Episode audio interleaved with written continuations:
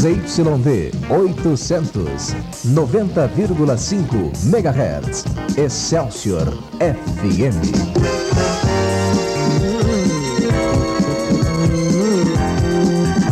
O Ponto Jovem de São Paulo.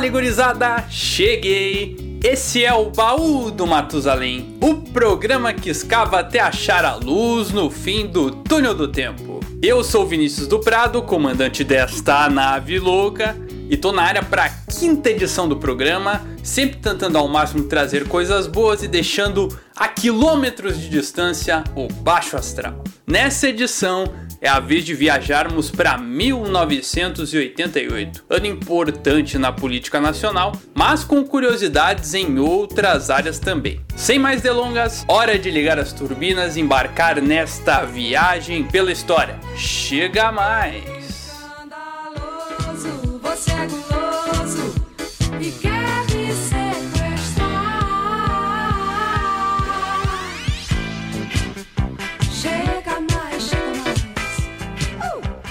ano de 88 começou numa sexta-feira, aí sim, e teve aquela lambuja de um dia a mais, foi ano bissexto. Na categoria feriados, duas datas foram bem comemoradas: Tiradentes, que caiu numa quinta, e Proclamação da República numa terça, dando para fazer aquela esticadinha. Além disso, três folguinhas no meio de semana, com Independência, Padroeira e Finados caindo em quartas-feiras. O Natal foi celebrado de sábado para domingo e o ano terminou em um sábado também. Excelsior! Como citei no começo, 88 foi um ano chave para a nossa política. Isso porque, no dia 5 de outubro, foi publicada oficialmente a Constituição Cidadã do Brasil. A nação nos mandou executar um serviço. Nós o fizemos com amor, aplicação e sem medo. Que momento, que momento. Para quem não sabe, a Constituição é o conjunto básico de leis de um país. A Constituição de 88 ainda está nativa e foi criada em um contexto importantíssimo, quando saímos de uma cruel ditadura militar para voltarmos à democracia. Temos ódio à ditadura, ódio e nojo. Por causa dessa importância, o processo até a criação da Constituição demorou um tempo. Começou em 86, quando o Sarney assumiu o lugar do falecido político Tancredo Neves, que morreu em 85 antes de tomar posse. E aí depois disso aconteceu uma eleição para a escolha de deputados e senadores. E esses deputados e senadores, ao todo 559 parlamentares, passaram a discutir os assuntos que teriam de ser tratados, com a ajuda da população que enviava sugestões de temas e opiniões sobre esses temas. Como é de se imaginar, muitas diferenças de opiniões e debates para se encontrar um meio termo. Todos queriam se destacar nesse processo. Então, para diminuir as brigas entre os políticos, eles foram divididos em vários grupos que tratavam de temas específicos e ao fim juntaram essas decisões em um documento único. A partir de janeiro de 88, quando já havia um rascunho do texto final, aí sim começaram as votações na Câmara e no Senado. Foi um processo demorado, com 119 sessões para terminar a primeira versão em junho e mais ajustes até a segunda votação em setembro, que aí sim a Constituição foi aprovada e publicada em 5 de outubro. Promulgamos o Estatuto do Homem, da Liberdade da democracia, bradamos por imposição de sua honra. A versão original tinha 245 artigos. Hoje existem algumas emendas que aumentam o livro. Então, quando você ouve proposta de emenda constitucional, quer dizer que eles querem aumentar mais uma coisinha na Constituição. Para se distanciar bastante da ditadura que tinha acabado de acabar, o texto coloca como um dos fundamentos o pluralismo político, diferentes visões de política e como um dos objetivos construir uma sociedade livre, justa e solidária. Amaldiçoamos a tirania, onde quer que ela desgrace homens e nações. E para lutar contra problemas históricos do Brasil, um dos objetivos do país passou a ser acabar com a desigualdade social e também a desigualdade entre regiões, além de colocar o Estado como responsável por oferecer à população saúde, educação, alimentação, moradia, previdência social. Lembrando que governo é diferente de Estado. O governo é aquele que muda de 4 em 4 anos, enquanto que o Estado é todo o aparato político que se tem para poder colocar essas questões. Por quê? Porque daí, independente do governo, qualquer governo tem que oferecer essas coisas à população: saúde, educação, moradia, alimentação, etc. Se na prática o povo tem isso, aí já são outros 500. Mas a lei diz que é uma obrigação do Estado. Daí vem o SUS, INSS, escola pública e etc. Por incentivar essa série de direitos, a nossa Constituição é chamada de cidadã, um apelido que ficou marcado. É um acontecimento histórico de 88 e, por que não, dos últimos 50 anos, já que a Constituição anterior era de 1967, feita por aqueles militares nefastos. Isso não pode ser esquecido. A Constituição cidadã deve ser respeitada por nós brasileiros e principalmente pelos nossos políticos. Divergir? Sim. Descumprir? Jamais. Afrontá-la? Nunca. Paulo Matusalém. Passado o fato político de 88, hora do primeiro comercial do baú, trazendo um clássico da Monarch que levou muita gente pra lá e pra cá. A barra circular, modelo 1988 barra circular Monarch, série 88.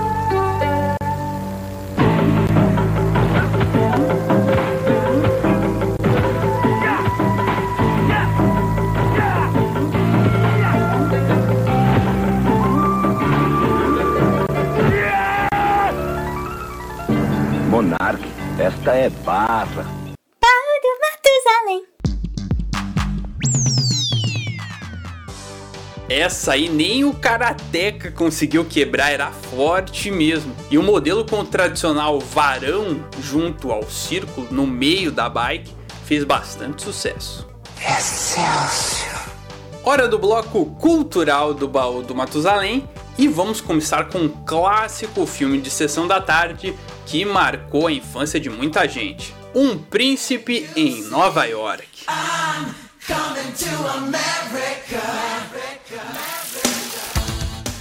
Filmão esse, hein? A obra conta a história do príncipe Akin, papel de Ed Murphy, que é herdeiro do trono de Zamunda, um país fictício da África. Akin tinha tudo o que desejasse e não precisava fazer nada, nem mesmo tomar banho sozinho e escovar os dentes. Você é folgado, viu? Folgado. Folgado, né? O filme começa no aniversário de 21 anos do príncipe, data em que ele recebe a notícia de que irá se casar com uma noiva que não conhece. Aquilo deixa Kim grilado e as coisas pioram quando ele conhece a noiva, que é totalmente submissa a ele, não tem opinião própria de nada. Ele tenta argumentar essa angústia com o pai e rei Jeff Joffer, que é interpretado pelo James Earl Jones, mas ele não entende o filho. De qualquer forma, o filho consegue adiar o casório por 40 dias para viajar para os Estados Unidos. Se o pai acredita que seria uma despedida de solteiro, para o filho seria a oportunidade de encontrar o amor verdadeiro. Akin e o fiel escudeiro Semi, interpretado pelo Arsenio Hall, vão para Nova York e decidem ficar no bairro Queens por acharem que tinham rainhas por lá. Queen, a tradução é rainha. Mas a verdade é que era um bairro pobre, tinha uma estrutura mequetrefe para eles ficarem. O príncipe acaba curtindo porque é a oportunidade dele viver uma vida comum, mas o fiel escudeiro não gostou muito não. E olha que eles semi-camelaram. Além de viverem numa kitnet onde o antigo dono foi assassinado, olha que boas-vindas. Eles foram trabalhar como zeladores em uma lanchonete que era a cópia descarada do McDonald's, o McDowell's. Ali o jovem Akin se apaixona pela filha do Sr. McDowell, Lisa, papel de Sherry Hadley.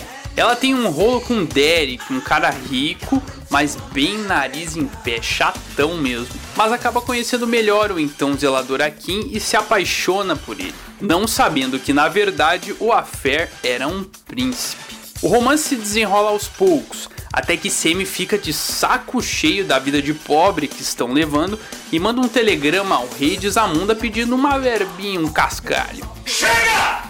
Chega! Acreditando que o filho está em perigo, o casal real e a corte vão a Nova York buscar a Kim. Aí que Lisa descobre, com uma ajuda do Sr. McDowell, que cagueta o rapaz e passa a ficar empolgado com o namoro só por ele ser rico. Lisa e a Kim discutem, mas no final o rei e a rainha de Zamunda conseguem convencer a moça de que o príncipe realmente a ama e eles vivem felizes para sempre no reino africano. Aí sim.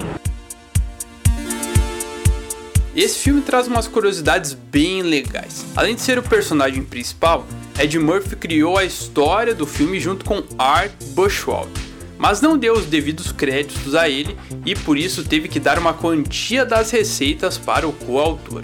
O filme também foi um marco nas produções americanas por ter a maior parte do elenco formado por pessoas negras, levando a questão da representatividade para as telonas. No filme, Ed interpreta outros personagens além do principal, o que se tornaria uma marca do ator no cinema. Além do príncipe, faz um cantor falido, um barbeiro e um senhor que frequenta a barbearia. E esse último é especial porque a caracterização o deixa irreconhecível. O idoso é branco e era o Ed Murphy. Essas cenas da barbearia também são especiais pelo fato de que foi a estreia de Cuba Gooding Jr. em filmes. Ele é um dos clientes. Além disso, o diretor da obra é John Landis, que também dirigiu o clipe thriller do fantástico Michael Jackson, aí é moral. Com tudo isso, só poderia ser sucesso, arrecadando 128 milhões de dólares nos Estados Unidos e 288 milhões no resto do mundo. Um Príncipe em Nova York é um clássico que nasceu em 1988. Sucesso excelso. Outra produção icônica iniciada em 88 dessa vez nas telenovelas, deixou o Brasil intrigado em busca de uma resposta. Quem matou Odete Reutemann, a grande vilã da novela Vale Tudo? Não me convidaram pra esta festa pobre que os homens armaram pra me convencer. Essa é uma novela com um N maiúsculo. Vale Tudo era uma trama baseada em um conflito entre corrupção e honestidade. Isso materializado entre mãe e filha, Raquel Regina Duarte, a honesta, e Maria de Fátima Glória Pires, a interesseira. Elas viviam em Foz do Iguaçu, oeste do Paraná, na casa do pai de Raquel, Salvador, interpretado por Sebastião Vasconcelos. Ele era um ex-policial federal e também era honesto, o que gerou uma discussão bem interessante com Maria de Fátima já no primeiro capítulo. Ainda no capítulo inicial, Salvador morre e a casa fica para filha e neta. No decorrer da trama, Maria acaba vendendo o imóvel sem aprovação da mãe e foge com a grana, deixando Raquel sem teto. Desgraça! Que desgraça. Raquel acaba indo para o Rio de Janeiro para tentar encontrar a filha e acertar as contas com ela. Lá ela conhece Ivan Meirelles, personagem do Fagundão, e os dois engatam um namoro. Ao mesmo tempo, ela começa a vender sanduíches para arrecadar uma grana e aos poucos vai crescendo, conseguindo montar um restaurante. As coisas iam bem, mas o casal Raquel e Ivan sofreu com uma dupla de vilã daquelas. Fátima se voltaria contra a mãe para agradar a riquíssima Odete Reutemann, feita pela inesquecível Beatriz Segal, que queria que Ivan fosse o marido da filha dela, Odete. A filha se chamava Helena e era feita pela Renata Sorra. E ela sofria com a dependência do álcool. Então o Ivan poderia ser uma salvação para Heleninha. Mas a personagem de Glória Pires não faria isso de graça, não. Ela estava de olho no filho de Odete, Afonso Cássio Gabus Mendes, e a sogrinha daria o aval após o plano dar certo. Ela conseguiu o objetivo e fisgou o Afonso, mas precisaria manter o casório por no mínimo dois anos para poder começar a receber a grana. Acontece que ela tinha um amante, César Carlos Alberto Richelli, e o romance dos dois é descoberto antes desse prazo. Para piorar, o César também era cacho da Odete Roitman aí que complicou de vez. Com isso, a Maria de Fátima ficou pobre de novo e foi pedir pinico para quem? Para a mãe, que agora era proprietária de restaurante e já de volta aos braços de César. Mas de forma consciente, a Raquel se recusa a ajudar a vilazinha. Chega! Chega! A essa altura, Maria de Fátima teria alguns motivos para ser desafeto de Odete, já que não fazia mais parte da família, mas ela não era a única. Afinal, a matriarca da família Reutemann colecionava inimigos. Tinha o César, que era o cacho dela, mas depois ela descobriu que ele era um pilantra. O Marco Aurélio, personagem do Reginaldo Faria, que era braço direito da Odete na empresa de aviação TCA, mas desviava uma grana lascada dos cofres da companhia. Tinha também a própria filha Heleninha que discutia com ela e também os outros personagens, porque qualquer um que se envolvia com a Odete, ela era implacável com todos. Eu vou mostrar a você o que acontece com quem ousa desafiar Odete Reutemann. A única solução é a pena de morte. E para ladrão, para assaltante, cortar a mão em praça pública. Realmente a Odete fazia por merecer esses desafetos aí.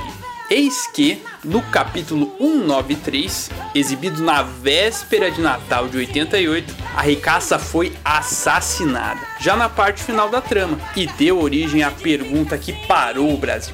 Afinal de contas, quem matou Odete Reutemann? Quem? Aqui está Raimundo Nonato! Ao longo de 10 capítulos, formou-se o bolão em todo o país. Todos os que citei foram apontados como suspeitos, até o mordomo entrou na roda. Mas em 6 de janeiro de 89, o diretor Denis Carvalho reuniu todo o elenco pela manhã para revelar quem seria o assassino. Gravar a cena à tarde e colocar à noite o capítulo 204 no ar. Uh, já cansei só de falar.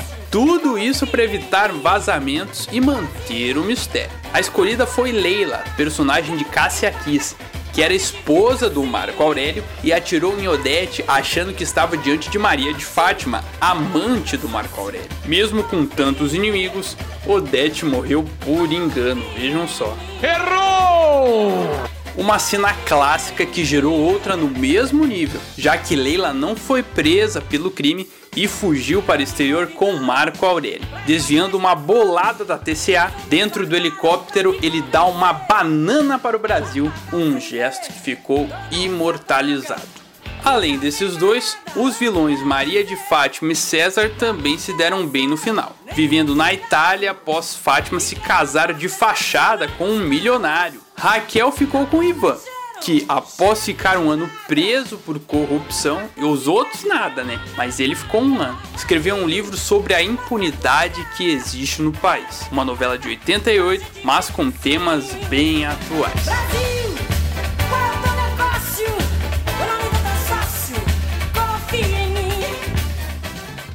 Vale Tudo foi escrita por Gilberto Braga, mas o autor contou com a parceria de Agnaldo Silva e Leonor Baceres. Gilberto conta que a ideia surgiu a partir de uma discussão familiar muito parecida com a realizada no primeiro capítulo, em que o tio dele era delegado e outros membros da família o criticaram por não ter faturado com a corrupção, tal qual o personagem Salvador, o avô da Maria de Fátima. Outra curiosidade é que a ideia inicial não era que Beatriz fosse Odete.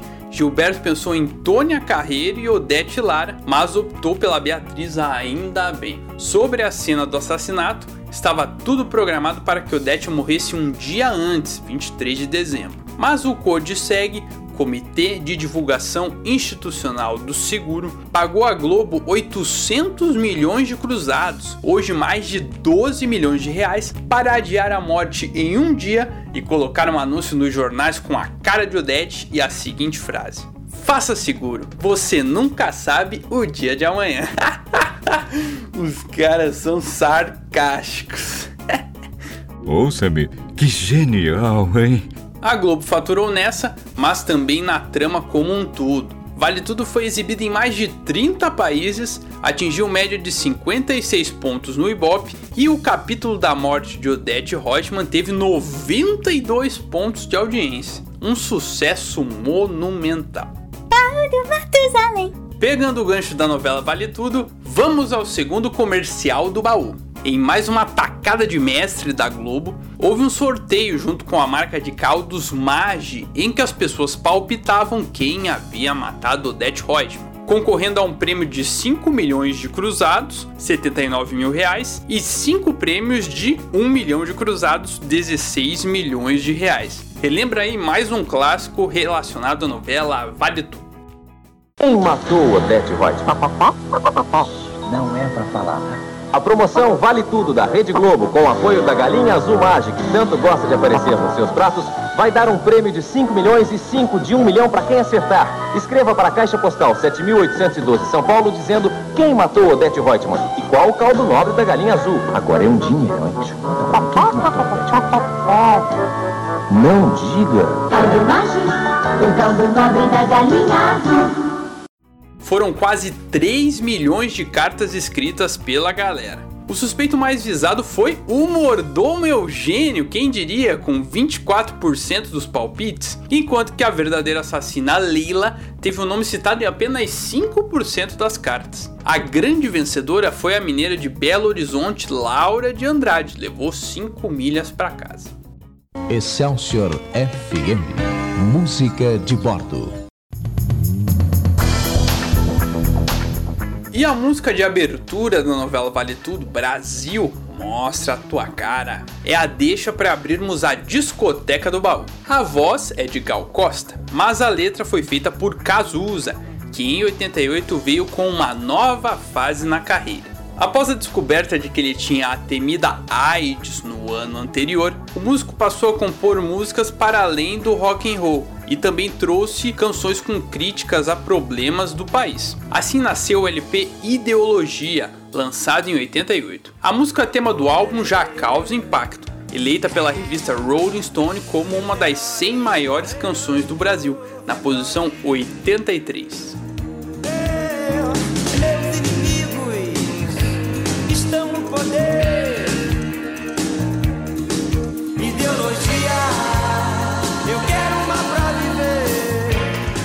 Outra canção provocadora que também emplacou foi o Blues da Piedade. Pra essa gente careta e covarde, vamos pedir piedade,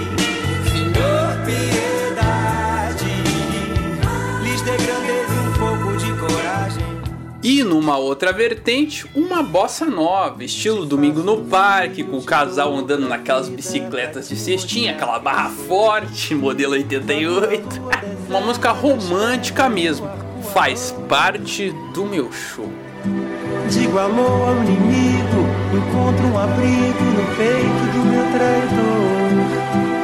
Faz parte do meu show, faz parte do meu show meu amor.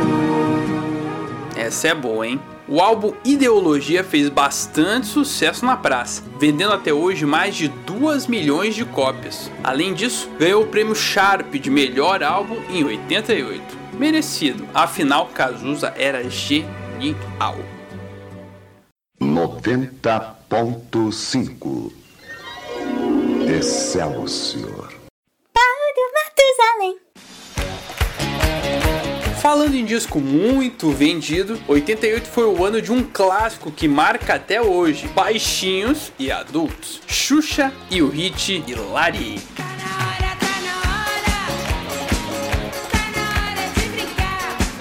A música composta por Dito Ceinha e o guitarrista Cid Guerreiro foi levada por Cid à gravadora Som Livre. O nome inicial era Ilaie, mas o hitmaker Michael Sullivan sugeriu trocar para Hilarie, que daí facilita o ritmo. Deu certo, e a canção gravada por Xuxa e o conjunto Roupa Nova entrou no LP Show da Xuxa 3.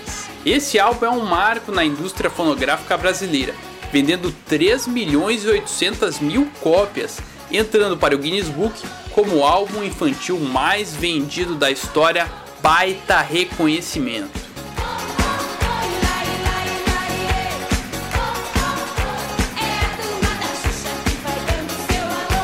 Agora, caro ouvinte, a pergunta que não quer calar. Você acha que Lari é uma música feita pro cramanhão, pro tinhoso? Deus tá vendo esse seu mau julgamento. Quando eu era prego, Satanás me bateu. Agora o martelo, quem bate nele sou eu. Eu apanhei, apanhei demais. Agora sou martelo, vou bater em Satanás. Você é prego ou martelo? Pense nisso. Mas é inegável que a Xuxa fez muito sucesso. Mas naquela época havia outra apresentadora infantil que rivalizava. E em 88 lançou um grande sucesso. Angélica passeando de táxi por todo o Brasil.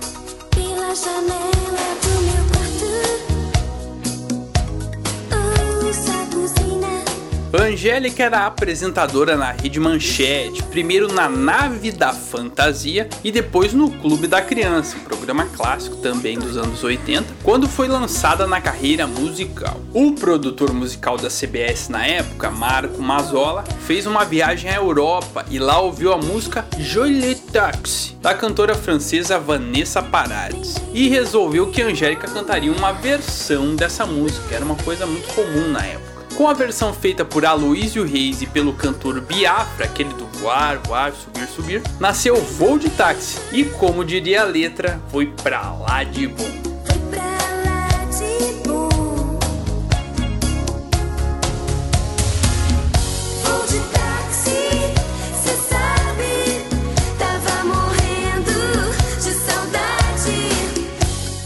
clássico, né?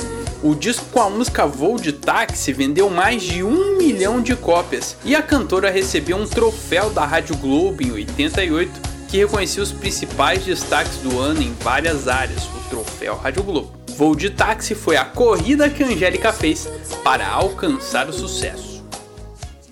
Excelsior FM Música de Bordo a década de 80 foi muito propícia para o sucesso de versões brasileiras de músicas estrangeiras. Outra que ficou na cabeça do Brasil foi Mordida de Amor, o hit do grupo Yahoo. Quando faz amor, se olha no espelho, sendo que você gosta mesmo de mim. Ah, essa é clássica demais. Tem que reparar na interpretação também. Tem o lance todo. Mordida de Amor é uma versão da música Love Bites da banda inglesa Def Leppard. O Yahoo foi chamado para colocar uma música na novela das sete Bebê a Bordo e eles tinham preparado outra canção, No País do Nada, feita em parceria com Evandro Mesquita, uma pegada totalmente diferente. O pessoal da Globo não curtiu muito, mas após escutarem No País do Nada, eles não pausaram a fita e ela passou pra frente. E aí, em seguida, tocou Mordida de Amor. Aí o pessoal falou assim: é essa, tem que ser. Eu não quero tocar em você, oh baby.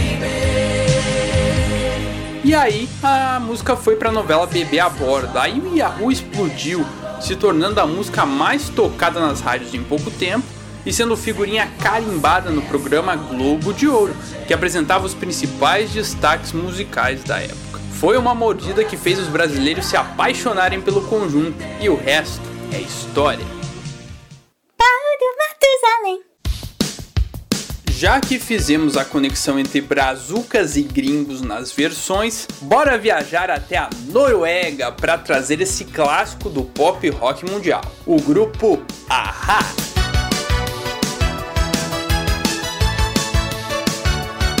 No ano de 88, o conjunto lançou o LP Stay on This Road, que vendeu cerca de 4 milhões de cópias mundialmente. A música que encabeçava o disco, de mesmo nome, chegou ao topo das paradas na Noruega, Áustria e Itália.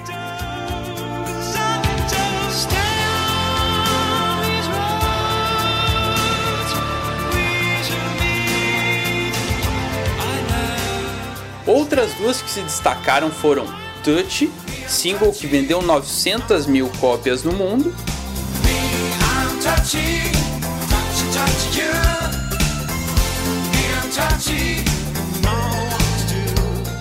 e You Are The One, canção animada com clipe gravado em locais icônicos de Nova York, como Central Park e as antigas Torres Gêmeas.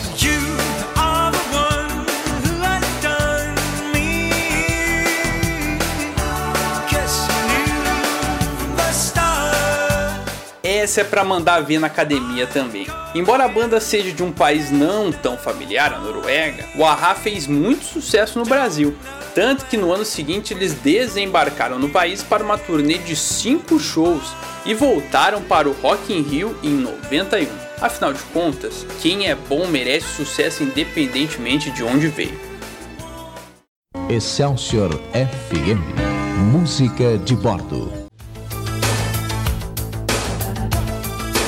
Não vamos sair muito longe dali, pertinho da Noruega, na Suécia, uma dupla também arrebatava fãs pelo mundo, Roxette, que em 88 lançou o álbum Look Sharp.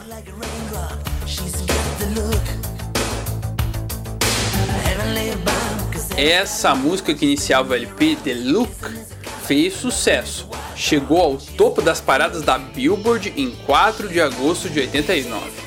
Mas o grande sucesso foi a faixa que fechava o disco com chave de ouro, Listen to Your Heart.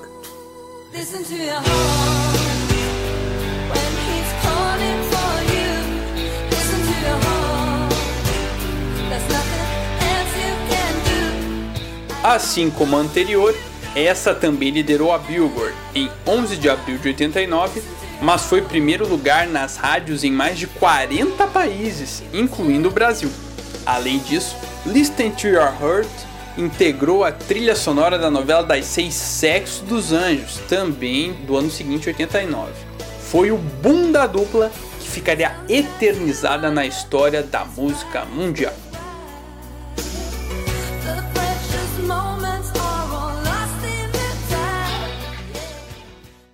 Fique na sua, fique na nossa. Excelsior. Matusalém.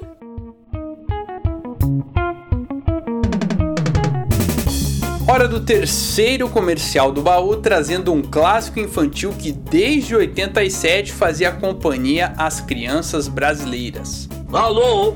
Sim, sim, é o Alf. Alf, o é teimoso com o boneco feito pela empresa Mimo.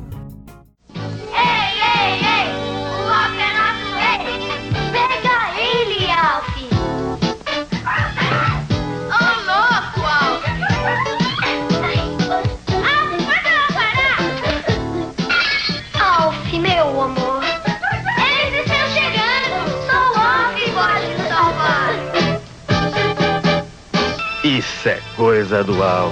Alf da Mimo, um amigo assim você não encontra nem em outro planeta. Paulo Matusalém.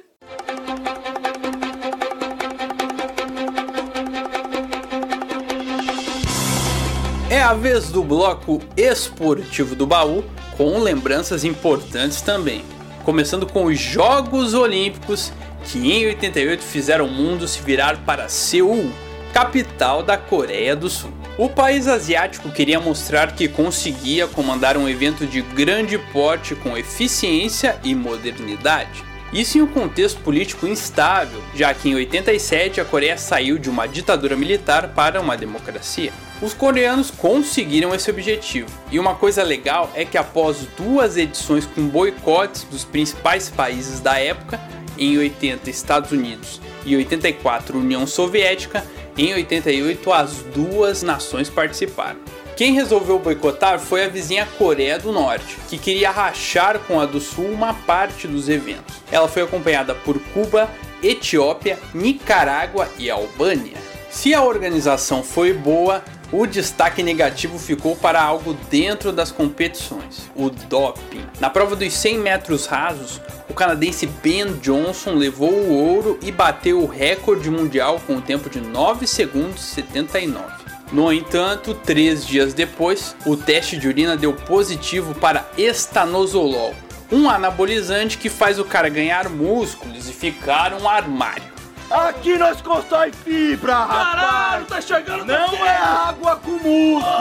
Na sequência, de forma justa, Ben perdeu a medalha e o segundo colocado, o americano Carl Lewis, ficou com o ouro, mas foi um episódio que causou uma mancha nos jogos.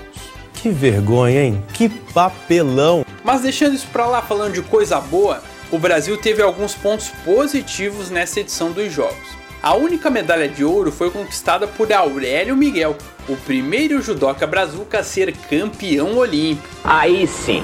Ele venceu a categoria meio pesado até 95 quilos após derrotar o alemão Mark Miley. Uma luta catimbada, mas que Aurélio levou a melhor porque o alemão foi punido duas vezes, enquanto que o brasileiro uma só a volta por cima para um atleta que não disputou a Olimpíada anterior por divergências com o superintendente da Confederação de Judô na época, Joaquim Mamed, mas que em Seul alcançou a glória máxima. O Brasil também foi destaque no atletismo, com a prata de Joaquim Cruz nos 800 metros e o bronze de Robson Caetano nos 200 metros, além da prata no futebol masculino, tendo em campo futuros campeões do mundo em 94 como Tafarel e Romário, além da toda poderosa vela, sempre ela, com o bronze de Nelson Falcão e Torben Grael na classe Star e de Clínio de Freitas e Lars Grael na classe Tornado. Outros destaques foram o tetracampeão olímpico Greg Louganis, americano dos saltos ornamentais,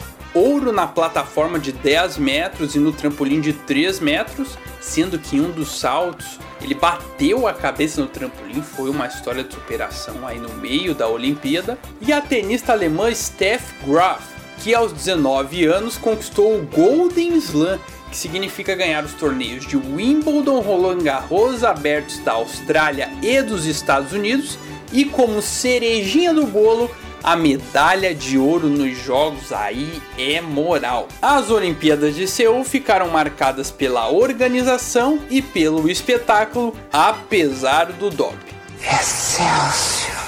Outro fato esportivo marcante daquele ano também aconteceu lá do outro lado do mundo, desta vez no Japão, o primeiro título mundial de Ayrton Senna da Silva na Fórmula 1.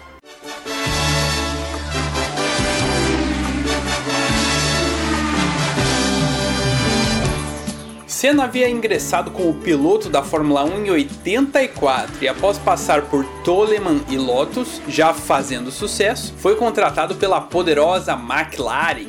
O companheiro de equipe seria o grande adversário de Ayrton, não só naquela temporada como nas outras também, o professor Alan Prost, bicampeão em 85 e 86. O brasileiro estreou com o pé esquerdo, com a desclassificação no GP do Rio em Jacarepaguá e a derrota em Mônaco, uma das pistas que ele ia muito bem, mas se recuperou e conseguiu assumir a ponta no décimo GP na Hungria.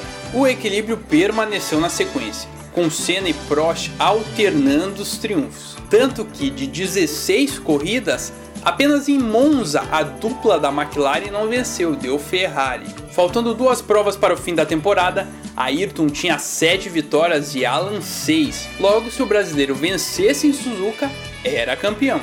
Mas a emoção voltou a dar as caras na terra do sol nascente. Após conseguir largar em primeiro, Senna sofreu com uma pane na largada, perdendo 16 posições. Desgraça! Mas Ayrton não quis saber de brincadeira e em 10 voltas já estava em terceiro, mantendo o pique assumiu a vice-liderança na vigésima volta e oito voltas depois ultrapassou o professor na reta de forma espetacular e recuperou a ponta. Daí para não largar mais. Após completar a volta 51 e realizar uma das melhores corridas da vida do piloto, Ayrton Senna levou o primeiro de três títulos mundiais que conquistaria na Fórmula 1. Histórico. Ao som da máquina. Sucesso excelso.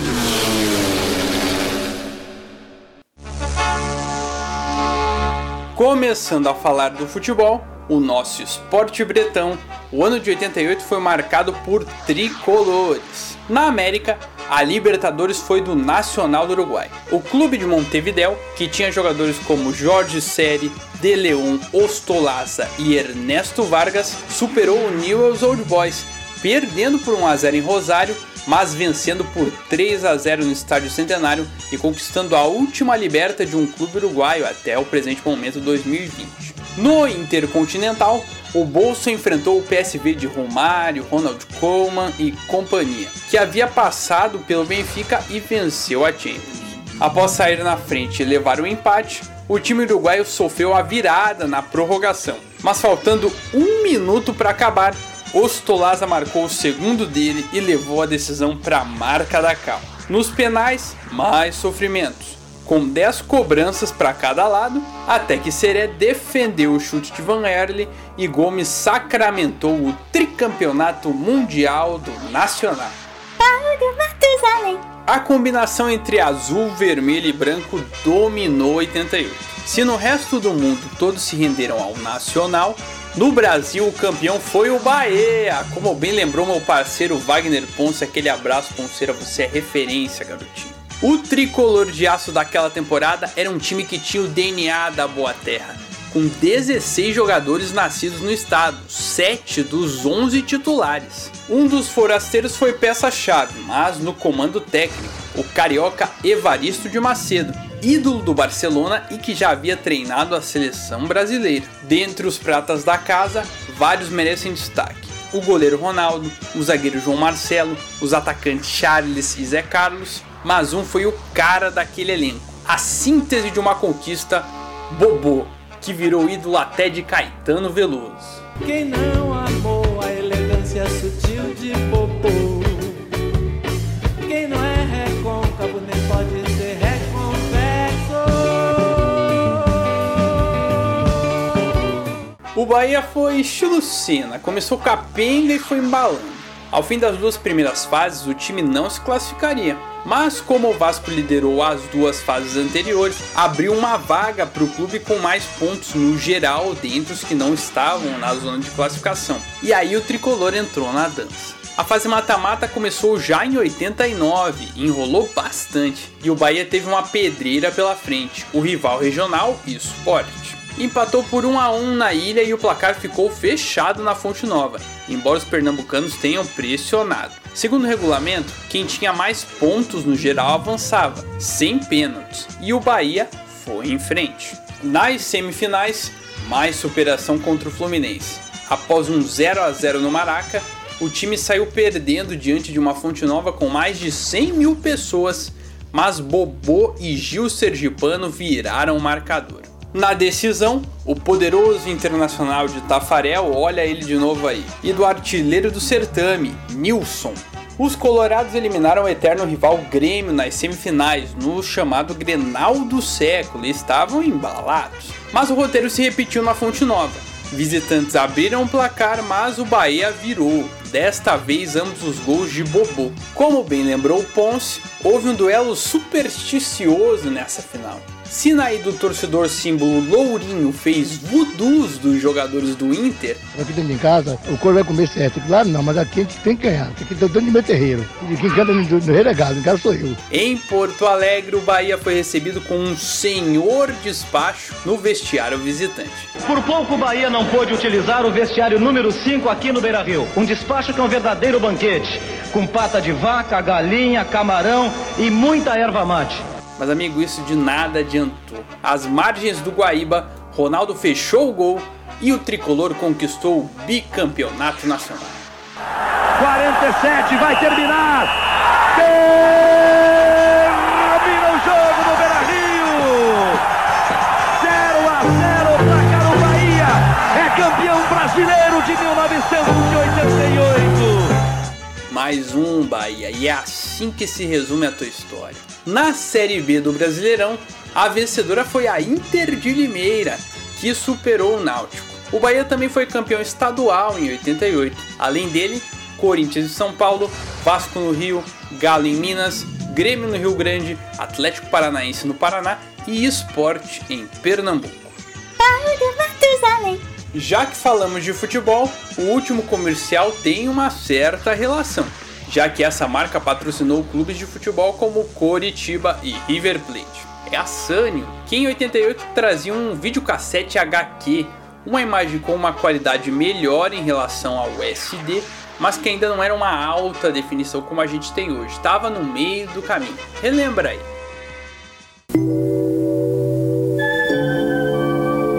Você sabe que é HQ? É High Quality, o mais alto padrão de imagem em vídeo. Cores mais vivas, imagens de alta definição. Última geração da tecnologia. Sabe em que aparelho você encontra o padrão HQ? No videocassete Sanyo, o mais alto padrão em videocassete. Videocassete Sanyo com HQ. Tudo evolui. Fique na sua. Fique na nossa. Excelsior. Paulo Matusalém. Alô? Alô? Alô? Alô? Alô? Hora da participação da galera, além do Ponce, que citou o título do Bahia, né, com a questão do, das superstições ali, da rivalidade de superstições. A minha tia Lucia Aparecida do Prado, obrigado pela participação, tia, citou um fato importante: a morte do apresentador Chacrinha. Abelardo Barbosa Nascido em 1917 na cidade de Surubim, interior de Pernambuco, o Chacrinha começou na comunicação na década de 30 e em 43 lançou o programa Rei Momo da Chacrinha na Rádio Clube Niterói. A partir daí começou a fazer sucesso, até que em 1956 foi para a televisão, trabalhando na Rede Tupi e tendo duas passagens pela Globo uma entre 67 e 72 e outra de 82 até 88. Chacrinha tinha um jeito único e irreverente, trazendo música, concursos e uma plateia fervorosa no Teatro Fênix. Além das belas chacretes, tinha algumas frases icônicas como essas. Terezinha! Tá fraco? Terezinha! Quem vai querer pra aí? Roda, roda a mesa, um minuto de comercial.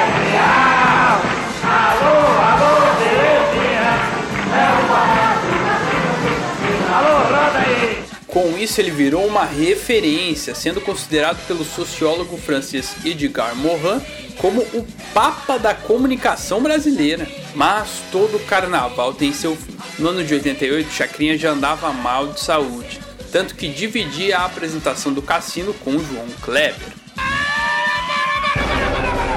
O último programa que ele fez foi no dia 2 de junho de 88, falecendo no dia 30 após um câncer no pulmão. Foi-se o homem, mas ficou a lenda. Valeu, velho guerreiro, valeu demais.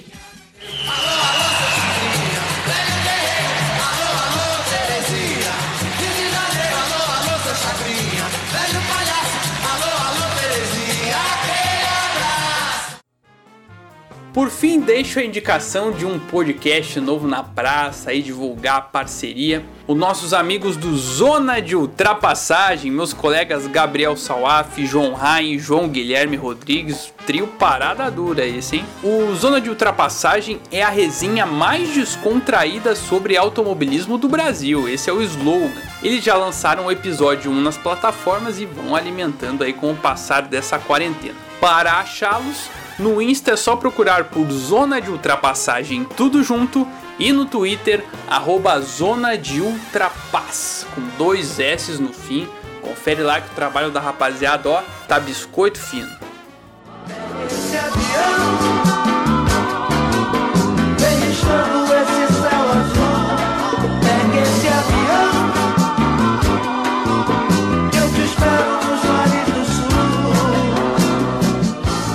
Amigas e amigos, chegamos ao fim da quinta edição do Baú do Matusalém. Ah, que peninha!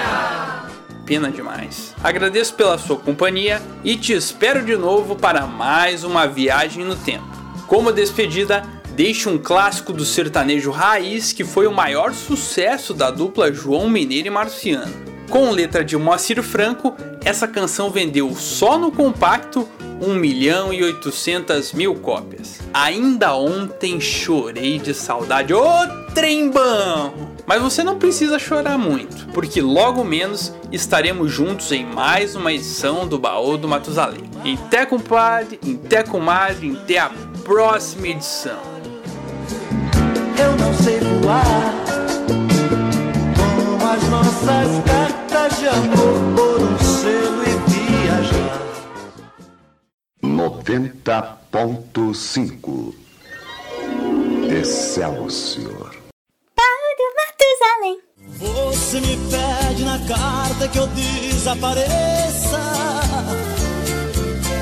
Que eu nunca mais te procure, pra sempre te esqueça. Posso fazer sua vontade, atender seu pedido. Mas esquecer é bobagem, é tempo perdido. Ainda ontem chorei de saudade, relendo a carta, sentindo perfume. Fazer com essa dor que me invade? Mato esse amor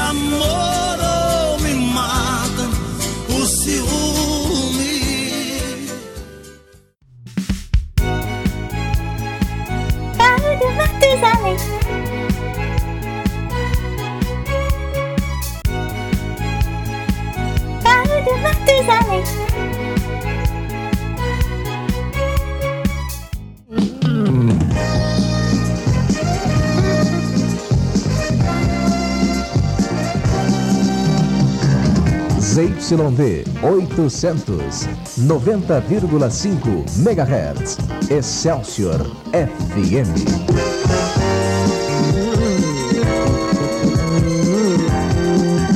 O ponto jovem de São Paulo.